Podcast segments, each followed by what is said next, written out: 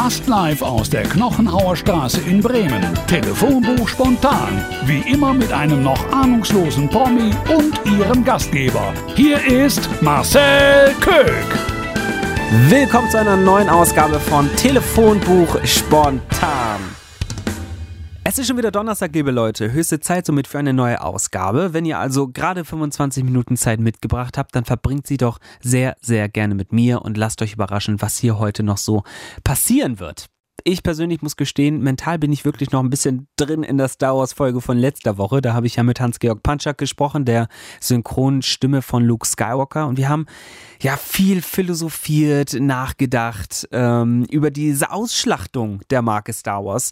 Ihr müsst da unbedingt mal reinhören. Es lohnt sich wirklich. Die letzte Folge, Folge 4 war es mit Hans-Georg Panchak. Heute wird es aber bestimmt auch wieder spannend, denn ich habe mir eben schon Gedanken gemacht, wen ich anrufen könnte. Und eingefallen ist mir eine Influencerin, die ja eine Lebensgeschichte zu erzählen hat, wie sie so eigentlich nur das Leben schreiben kann. Also sehr, sehr krass und noch ungewöhnlicher, was sie daraus gemacht hat. Aber um keine Zeit zu verschwenden, versuche ich es jetzt einfach mal. Und mit ein bisschen Glück wird es ja vielleicht auch was. Ich frage mich ja immer, was die Leute so denken, wenn sie meine Nummer auf dem Display sehen. Na? Tina, was geht ab? Wie geht's dir? Ja, alles gut. Ich habe gerade meinen Sohn zu Bett gebracht. Der wollte die ganze Zeit echt nicht schlafen und jetzt habe ich äh, es endlich geschafft und habe mich jetzt auf die Couch gefläzt und jetzt ist auf jeden Fall ein bisschen Me-Time angesagt. Das klingt eigentlich so, als hättest du Zeit für einen Lüden-Talk in meinem Podcast. Also insgeheim habe ich ja eigentlich immer darauf gewartet, dass du mir irgendwann mal diese Frage stellst. ja, und ganze vier Sendungen hat es jetzt gedauert. Das tut mir leid, aber ich werte das jetzt einfach mal als Ja. Du, ich meine, du bist sowieso so ein Podcast-Fan. Ja, total. Also ich bin wirklich jemand, ne, der sich dann die Kopfhörer in die Ohren haut und nebenbei irgendwie noch die Hausarbeit macht, Küche putzt, Badputz, irgendwas macht. Also zum Einschlafen äh, kommt das ganz selten vor, dass ich mir das reinhöre. Nee, beim Einschlafen kann ich das auch nicht. Also Harry Potter geht, aber sonst muss ich gestehen, alles andere bin ich auch ganz froh, wenn ich dann abends im Bett liege und gar nichts mehr läuft. Was aber bei dir ja, ja. wahrscheinlich eh nicht sein muss, oder? So mit Mann und Kind ist das wahrscheinlich ein Luxus, dann abends im Bett einfach gar nichts mehr zu hören. Ja, mega. Also wenn ich, äh, wenn ich weiß, dass ich ins Bett gehen kann, dann wird auch das Handy so weit wie möglich weggelegt und äh, ich werde versuchen, alles, was irgendwie mich stört, da zu entfernen, weil wie du schon sagst, ne, Schlaf ist für mich wirklich Luxus. Und du hast dich auch noch selbstständig gemacht, arbeitest Fulltime als zertifizierte Make-up-Artistin. Was ich so besonders finde an dir, dass du diesen Job ausübst mit einem Handicap. Du bist nämlich blind. Genau. Und viele werden sich jetzt fragen, wie das funktionieren kann. Ich frage mich das, um ehrlich zu sein, auch manchmal, wenn ich dein WhatsApp-Profilbild äh, so anschaue und da eine perfekt gestylte und geschminkte Person vor mir sehe. Aber tatsächlich bist du auch erst erblindet mit 15. Im wahrsten Sinne des Wortes über Nacht. 2008 war das. Und eigentlich war dieser Tag so, ja, du hast mir mal erzählt, deine Tante war aus den Niederlanden angereist. Ihr wolltet gemeinsam ja. essen. Du und deine Schwester habt dafür extra bei deiner Oma geschlafen. Also es war ein ganz auffallend unauffälliger Tag. Ja, mega. Also es war, wenn ich heute darüber nachdenke, wirklich super skurril und also wirklich ein absolut schlechter Film. aber ähm, es war schon sehr, sehr krass. Also ähm, wir waren tatsächlich, haben dann so am späten Nachmittag sind wir bei meiner Oma angekommen und ähm, es roch schon so übers krass nach Essen und ich war wirklich auch super gut gelaunt, ne? Und ähm, ja, wir haben dann alle gegessen und mit der Familie gechillt und äh, es war wirklich eine super tolle Stimmung und so weiter. Und ähm, ja, wir sind dann abends halt schlafen gegangen relativ spät tatsächlich auch. Und äh, ich bin dann halt ähm, irgendwann nachts, ähm, ich lass mich nicht lügen, zwischen zwei, drei Uhr wach geworden, weil ich wirklich einen übelsten Durst gekriegt habe und äh, wollte mir halt was zu trinken holen. Und äh, dann bin ich halt aufgestanden, äh, bin aus dem Raum und äh, wollte halt, also bin in den Flur gegangen, um dann halt das Licht anzumachen. Und äh, ich habe dann auf den Lichtschalter gedrückt und für mich ging dann in dem Moment das Licht nicht an. Das Licht ging nicht an. Man muss aber auch dazu sagen, dass du wusstest, dass das irgendwann mal passieren könnte. Ja, also man hat äh, damals, ich habe ja von Geburt an diese Netzhauterkrankung. Äh, man muss sich das halt einfach so vorstellen, dass meine Netzhaut jetzt heute sozusagen nach der Erblindung eine Art Defekt hat, dass sie von der Funktion her einfach nicht so arbeitet, wie sie es eigentlich bei einer normal sehenden Person tun sollte. Und ähm, ich war vorher auch immer in ärztlicher Betreuung, aber man hat gesagt, also es könnte irgendwann mal eintreten, aber wir rechnen nicht damit. Ähm, und dementsprechend äh, war ich da natürlich oder bin ich da sehr unvorbereitet äh, betroffen worden. Und wenn eintreten, dann tatsächlich erst im hohen Alter, war, glaube ich, sogar auch die Ansage des Arztes, ja, genau, ne? Genau, genau, ja. Also man hat wirklich gesagt, dieses äh, Bild oder diese Form von der äh, Erkrankung, die ich halt habe, das würde halt wirklich passieren, wenn ich äh, älter werde, 50 plus. Ähm, und äh, deswegen war das für mich, also habe ich mir nie einen Kopf darüber gemacht und habe auch nie mich mit dem Thema auseinandergesetzt, was würdest du machen oder ne, irgendwie sich so darauf einzustellen, dass da irgendwann mal sowas kommt. Also absolut, absolut verrückt. Weil das ist der Punkt. Jetzt drückst du diesen Lichtschalter und das Licht geht einfach nicht mehr an. Und dein erster Gedanke ist aber nicht, oh Gott, ich bin blind, sondern du tastest dich erstmal zu deiner sch noch schlafenden Schwester vor mhm. und gehst erstmal davon aus, dass der Lichtschalter einfach defekt ist. Ja, genau. Also ich dachte halt irgendwie, keine Ahnung, Glühbirne ist kaputt oder was weiß ich und bin dann erstmal zurück und habe dann meine Schwester halt äh, geweckt und sie halt dementsprechend auch total genervt, so, was schla äh, reißt du mich jetzt aus dem Schlaf?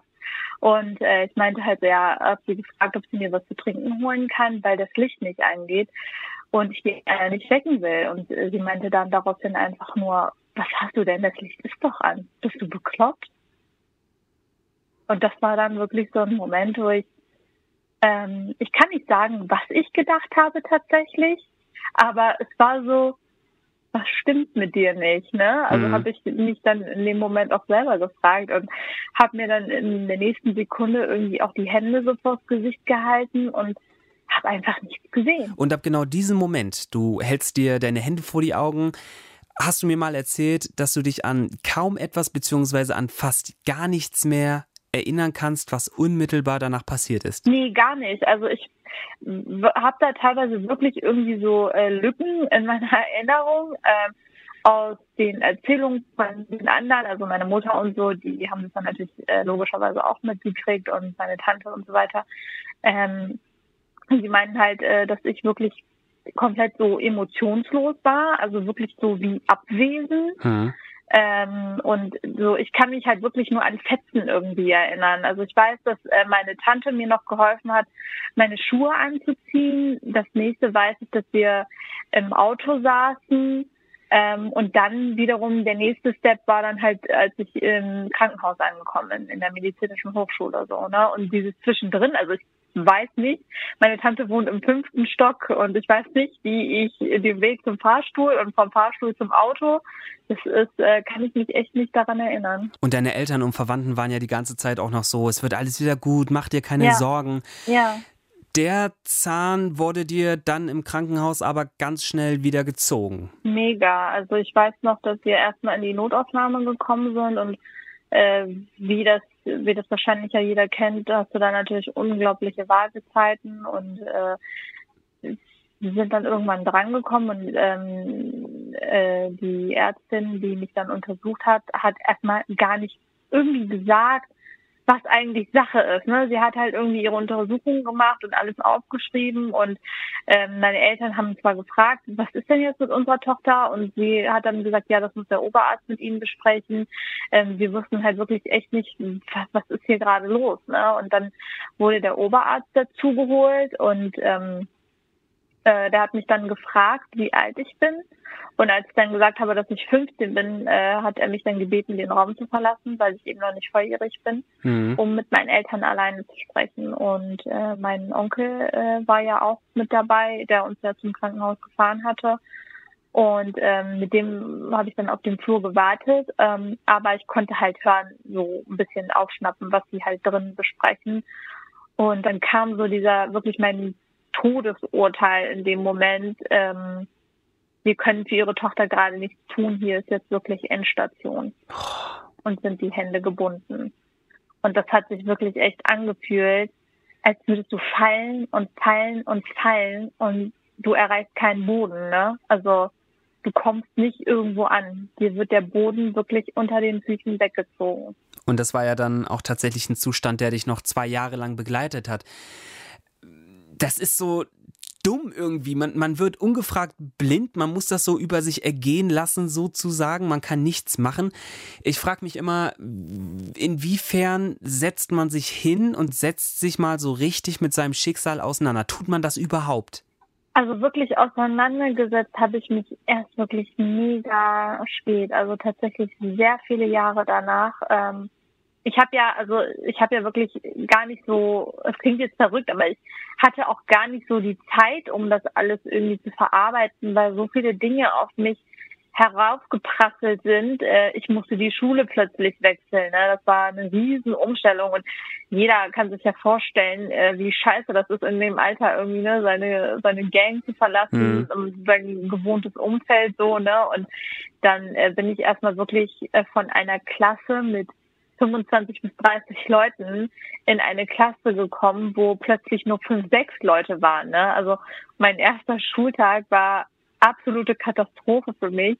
Da waren wirklich fünf, sechs Leute in einer Klasse und du musst dir vorstellen, jeder von denen hatte einen eigenen Computer mit individueller Ausstattung. Mhm. Äh, und äh, ich dachte so, Jesus, was ist das? Ne? Also Sprachprogramme von allen Seiten, bla bla bla bla bla und äh, die Lehrer, also es war richtig skurril alles für mich. Und ich dachte, so, wo bin ich denn hier gelandet? Ne? Ich gehöre hier nicht her, wirklich. Das, also für mich hat sich das angefühlt, als wäre ich irgendwie im Irrenhaus gelandet. Ne? Also es war wirklich unfassbar verrückt alles und ähm, dann auch wirklich alles zu lernen und so. Ne? Das hat echt super lange gedauert, äh, mich wieder so auch ähm, ja zurechtzufinden in meinem Alltag, privat oder in der Schule und wirklich auseinandergesetzt damit so, ne, was mir jetzt passiert ist und was ich alles erlebt habe und dieser ganze Schmerz, das kam wirklich echt Jahre später, also bestimmt fünf, sechs Jahre später.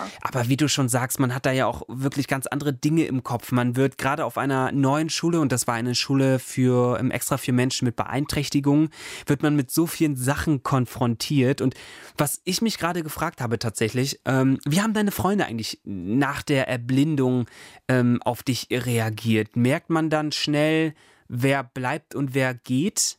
Boah, total, ne? Also ich habe wirklich, muss ich sagen, so schlimm dieses Erlebnis auch in meinem Leben war, wirklich eine komplett andere Sichtweise auf das Leben bekommen. Ne? Du merkst wirklich, wer steht zu dir, egal mhm. was mit dir passiert. Ne? Also mhm. Also man hat das ja selbst heute immer noch. Ja, boah, ich bin immer für dich da und wenn du was brauchst, melde dich jederzeit. Und wenn du mal wirklich was hast oder wenn wirklich mal die Kacke am Dampfen ist, ne, dann kriegst du kein Schwein ans Telefon. Ne? Und das war damals halt bei mir wirklich auch so. Also ich habe wirklich gemerkt, äh, wer wirklich zu meinen engsten Freunden zählt und wer wirklich äh, mich so gern hat, wie ich eben bin. Ähm, das war wirklich auch echt noch mal eine prägende Erfahrung für mich zu sehen, äh, was Menschen oder was Menschen eben ausmacht. Aber was gibt einem dann letztlich die Energie zu sagen, ich mache weiter und ich muss mich damit jetzt irgendwie auseinandersetzen, an meinem Schicksal ändert sich vermutlich nichts mehr. Äh, woher kam die Kraft? Wenn ich ganz ehrlich bin, waren es wirklich meine eigenen Fortschritte, die ich gemacht habe. Ne? Also es war Krass. wirklich so, ja, es war wirklich, ne, ich, ich meine, ich bin ja in diese Blindenschule gekommen und ähm, ich hatte ja vorher nie mit ähm, blinden Menschen oder generell mit Menschen äh, zu tun, die eine Behinderung haben. Und ich habe einfach nach, ich meine, ich muss, es fing ja an, ich musste zum Beispiel Blindenschrift lernen und äh, solche Sachen. Und das war ja etwas, was ich eine ganz lange Zeit gar nicht annehmen wollte, weil ich dachte mhm. mir so, pff, wozu brauche ich das überhaupt so, ne? Mhm. Ähm, aber ich habe wirklich äh, gezwungenermaßen das ja erstmal machen müssen, mhm. weil es einfach Schule war. Und auf der anderen Seite habe ich aber irgendwann gemerkt, dass ich Fortschritte dadurch mache. Und meine Mitschüler haben mich extrem geprägt, weil ich gemerkt habe, ähm, wie sie gewisse Handgriffe, Tipps und Tricks einfach beherrschen und äh, sie einfach unabhängig sind. Ne? Also ähm, und das war wirklich, als ich dann angefangen habe, die Dinge anzunehmen, ähm, auch zum Beispiel mit dem Blindenstock alleine rauszugehen, ne? auch wenn man einen Weg vielleicht mit einer Trainerin erstmal zehnmal üben muss, aber am Ende kannst du es und du kannst auch alleine mit Bus und Bahn fahren und dich auch in ein Taxi setzen oder sonst irgendwas. Es bedarf alles einfach etwas mehr an Zeit, aber am Ende merkst du wirklich, dass du nach vorne kommst und das war etwas, wo ich dachte, geil. Es funktioniert. Du brauchst einfach wirklich ein bisschen länger als andere, aber scheiß drauf, es funktioniert und du musst nicht nach jedem Pups jemanden fragen, so, boah, kannst du mich dahin bringen? Boah, kannst du mir das geben? Boah, kannst du mir dies machen? Mhm. Und das ist das geilste Gefühl in der Situation, dass du dir selber irgendwie verleihen kannst. Und jetzt stehst du mitten im Leben und ich habe so krass Respekt davor, wie du das alles so meisterst, wie du deinen Alltag meisterst. Ähm, du, du, hast aber auch mal gesagt, dass du in deinem Alltag immer noch auf Menschen triffst, die nicht wissen, wie sie mit dir umgehen sollen. Äh, die benehmen sich teils ganz, ganz eigenartig. ja, ähm, es war so, dass ähm, es ist heute immer noch so, dass ich ganz oft erlebe, dass Menschen ähm, mit mir lauter sprechen ähm, oder langsamer sprechen, deutlicher sprechen, damit ich sie verstehe. Und das ist mir tatsächlich nicht nur einmal passiert, wo ich sagen würde, okay, es lag irgendwie an der Person. Es ist wirklich echt so, dass ich mir dann denke, also allein schon bei der Lautstärke und dann in Kombi mit dem langsamen Sprechen, ist es dann wirklich auch ein, zwei Mal vorgekommen, dass mir das echt zu viel wurde und ich gesagt habe, Entschuldigung, es ist echt nicht böse gemeint, aber die können völlig normal mit mir sprechen. Ich kann nicht sehen, aber ich bin nicht schwer. Aber ich glaube, es ist auch echt schwierig, weil man selbst manchmal gar nicht einschätzen kann, wie die Person selbst mit ihrer Beeinträchtigung eigentlich umgeht. Und ich würde dich auch lieber in Watte einpacken und hinterher einen Spruch von dir kassieren, als so voll unsensibel zu wirken, weißt du? Ja, total. Das ist ja das, was ich vorhin auch gesagt habe, ne, mit dem äh, Helfen und äh, solche Sachen. Ähm, es ist halt einfach wirklich so, dass es aus der Unsicherheit heraus passiert und dass man da wirklich auch nicht äh, irgendwie in ein Fettnäpfchen treten will. Ich kann das ja, genau. verstehen. Ähm, aber es ist halt schon sehr, sehr äh, anstrengend, das manchmal dann auch so äh, über sich ergehen zu lassen. Ähm, ja, ich glaube dir das ich, also ich bin wirklich so, also ganz oft ähm, sage ich dann einfach nichts und will dann die Person, sage ich mal, auch nicht dumm auflaufen lassen. Mhm. Aber ähm, wie gesagt, in manchen Situationen geht's halt einfach nicht anders. Und ich bin halt so jemand, weißt du, ich kommuniziere das lieber ganz offen, weil ich denke mir so, warte, die äh, meine, mein Gesprächspartner gegenüber denkt ja gerade irgendwie das komplett Falsche. Genau, ne? Und genau. Das ist ja dann für mich auch wieder so ein kleines Stück Aufklärung zu sagen, ey, Moment mal, es ist eigentlich so, ne? Also du kannst völlig normal im Tempo und der Lautstärke sprechen ich verstehe alles. Meine Ohren funktionieren wunderbar. Aber weißt du, ich habe auch immer so viele dumme Fragen, wenn wir uns sehen und will sie absichtlich nicht stellen, weil ich genau vor so einer Reaktion Angst habe, dass du dann nur so denkst, oh Mann, ey, holt mich hier bitte einer raus. Easy. Also, wenn dir irgendwas auf der Seele brennt, heute hast du die Chance, lass alles raus. Okay, also erste Frage, die ich mir seit unserer ersten Begegnung gestellt habe. Kannst du dich noch daran erinnern, wie wir Menschen eigentlich aussehen? Also ich meine, wenn man zwölf Jahre niemanden mehr sieht, mhm. vergisst das Gehirn doch irgendwann Details. Also bei mir ist es äh, echt so, dass ich ähm, mich schon, also was heißt mich schon erinnern kann. Also ich kann mich daran erinnern, angefangen von meiner Person selber. Mhm. Äh, also ich weiß noch, wie ich ausgesehen habe und ähm, damals zumindest. Mhm. Und ich habe auch das Feedback bekommen, dass ich mich großartig gar nicht so verändert habe, mhm. äh, außer dass so ein paar Kilos dazugekommen sind. Aber das ist ein anderes Thema. Ähm, und auch zum Beispiel bei meiner Familie, also ich weiß, ähm, wie meine Mom zum Beispiel aussieht oder auch meine Schwestern, beziehungsweise bei meiner jüngeren Schwester hört es eigentlich schon wieder auf, ähm, weil sie damals ja wirklich sehr, sehr klein war noch. Mhm. Ähm, da ist es halt einfach so, dass ich ähm, witzigerweise, ähm, was äh, gar nicht so bewusst passiert. Also Stimme und so äh, ist ja wirklich dann für mich das A und O. Ne? Mhm. Und ähm, äh, ich ertappe mich ganz oft dabei, dass ich ähm, also jetzt zum Beispiel mit meiner kleinen Schwester als Beispiel, ähm, dass ich mir anhand der Stimme anfange selber ein ein Bild in meinem Kopf zusammenzubasteln, wie diese Person aussehen könnte. Und witzigerweise liege ich da meistens gar nicht mal so falsch.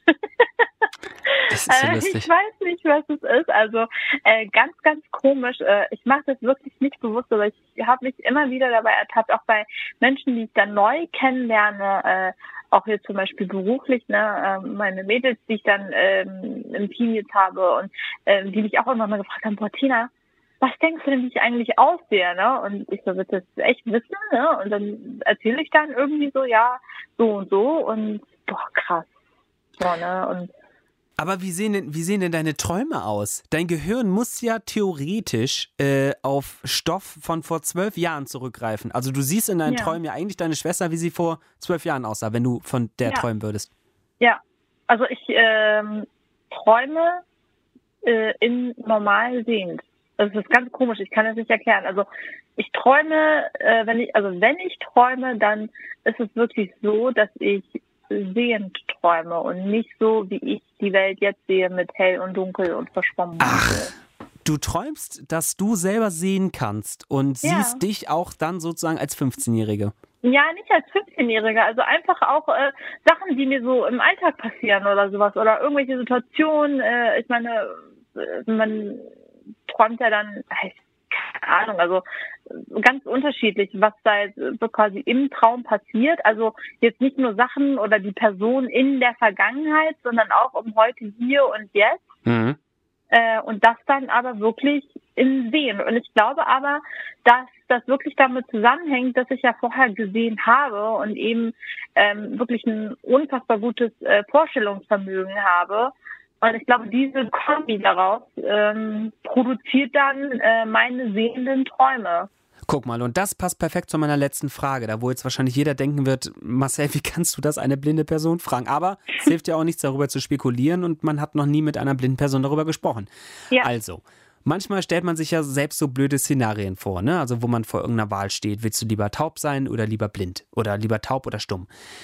Und ich stand schon häufiger vor der Frage, wenn ich die Wahl hätte zwischen seit der Geburt blind sein oder in jungen Jahren erblinden, was würde ich eher wählen? Ich frage mich, was denkst du?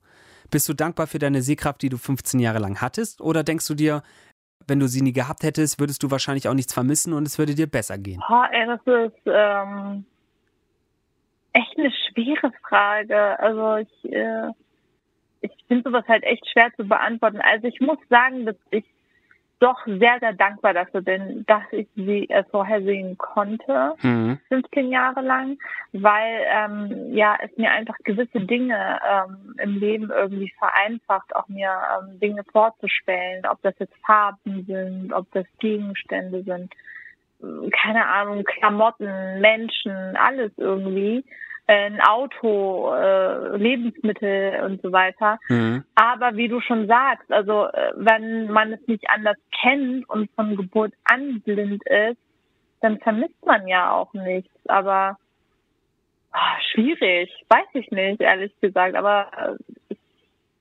ich für meine Situation bin dankbar, dass ich vorher sehen konnte, muss ich. Man kann darüber aber auch wirklich so lange philosophieren. Genauso ja. wie man philosophieren kann über deinen äh, Job als Make-up-Artistin. Du produzierst auf YouTube und Instagram nämlich blindengerechte Make-up-Tutorials und bist jetzt bei knapp 7000 Followern. Richtig, richtig krass. Ich kann mir auch vorstellen, dass das nicht nur Sehbeeinträchtigte sind, die da einschalten. Ich bekomme von so vielen Frauen Nachrichten, die mir schreiben oder auch äh, ab und zu mal Kommentare hinterlassen, die sagen, äh, du machst das zwar für Blinde oder du sagst, dass du das für Blinde machst, aber deine ausführlichen Erklärungen sind wirklich so hilfreich und so toll, dass das wirklich auch ohne Schmink Anfängern hilft. Ne? Und äh, dann freut mich das natürlich total und ich bekomme auch immer wieder wirklich das Feedback, äh, dass es äh, ja auch den Sehenden tatsächlich hier und da mal weiterhilft. Wo liegt denn der Unterschied genau zwischen einem gängigen Make-up-Tutorial und einem Tutorial extra für Blindengerechte? Also erklärt man da mehr oder? Ja, es ist einfach so, dass ich, ähm, also wenn du dir so ein ganz normales äh, Make-up-Tutorial anschaust, dann ist es ja wirklich so, ich bleibe jetzt mal beim Augen-Make-up, ne, beim mhm. Lidschatten. Dann haben die da eine Palette und äh, zeigen dann, ja, ich gehe jetzt in die Farbe und trage da auf. Und du sitzt dann als Blinder natürlich da und denkst du so, okay, wait a minute, weil, wo gehst du rein? Und was hast du in der Hand? Womit gehst du da überhaupt rein und wo trägst du das auf?